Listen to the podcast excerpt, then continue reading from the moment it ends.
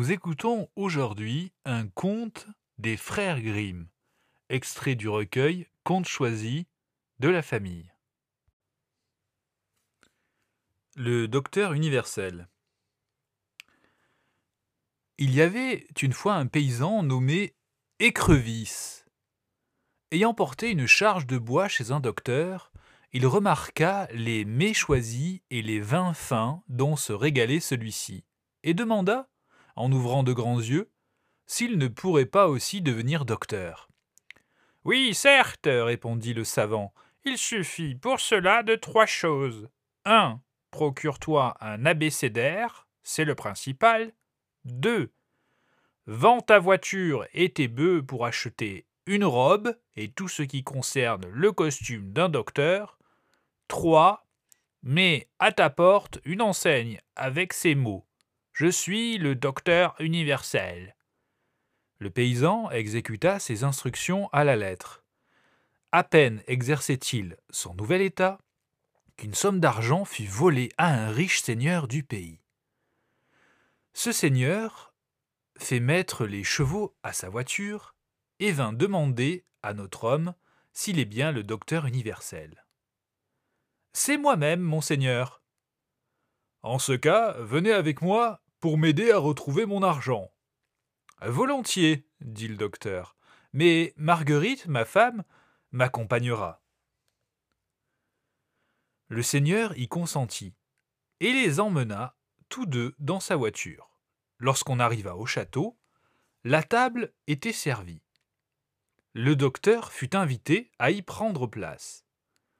Volontiers, répondit-il encore, mais Marguerite, ma femme, prendra place avec moi.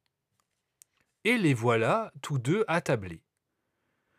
Au moment où le premier domestique entrait, portant un plat de viande, le paysan poussa sa femme du coude et lui dit Marguerite, celui-ci est le premier.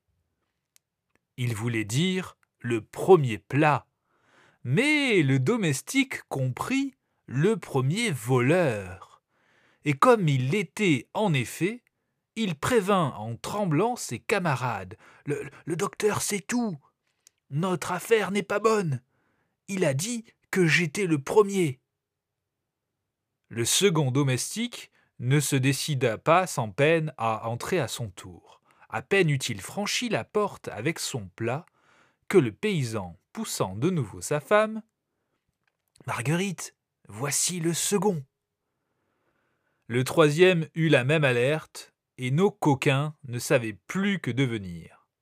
Le quatrième s'avance néanmoins, portant un plat couvert, c'étaient des écrevisses, le maître de la maison dit au docteur Voilà une occasion de montrer votre science.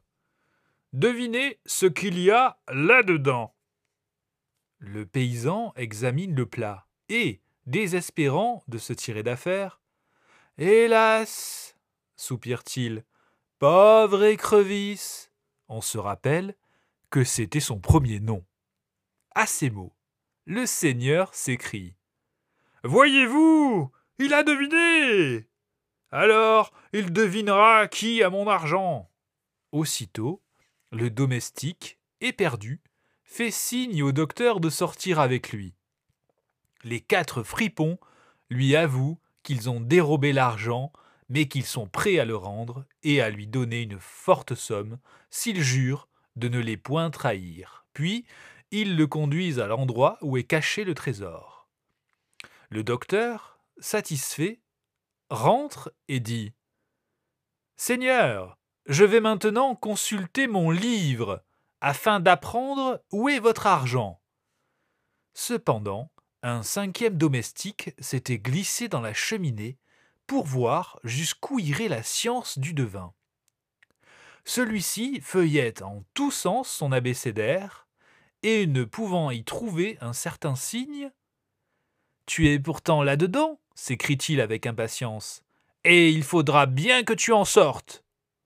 Le valet s'échappe de la cheminée, se croyant découvert, et crie avec épouvante Cet homme sait tout Bientôt, le docteur montra au seigneur son argent, sans lui dire qui l'avait soustrait.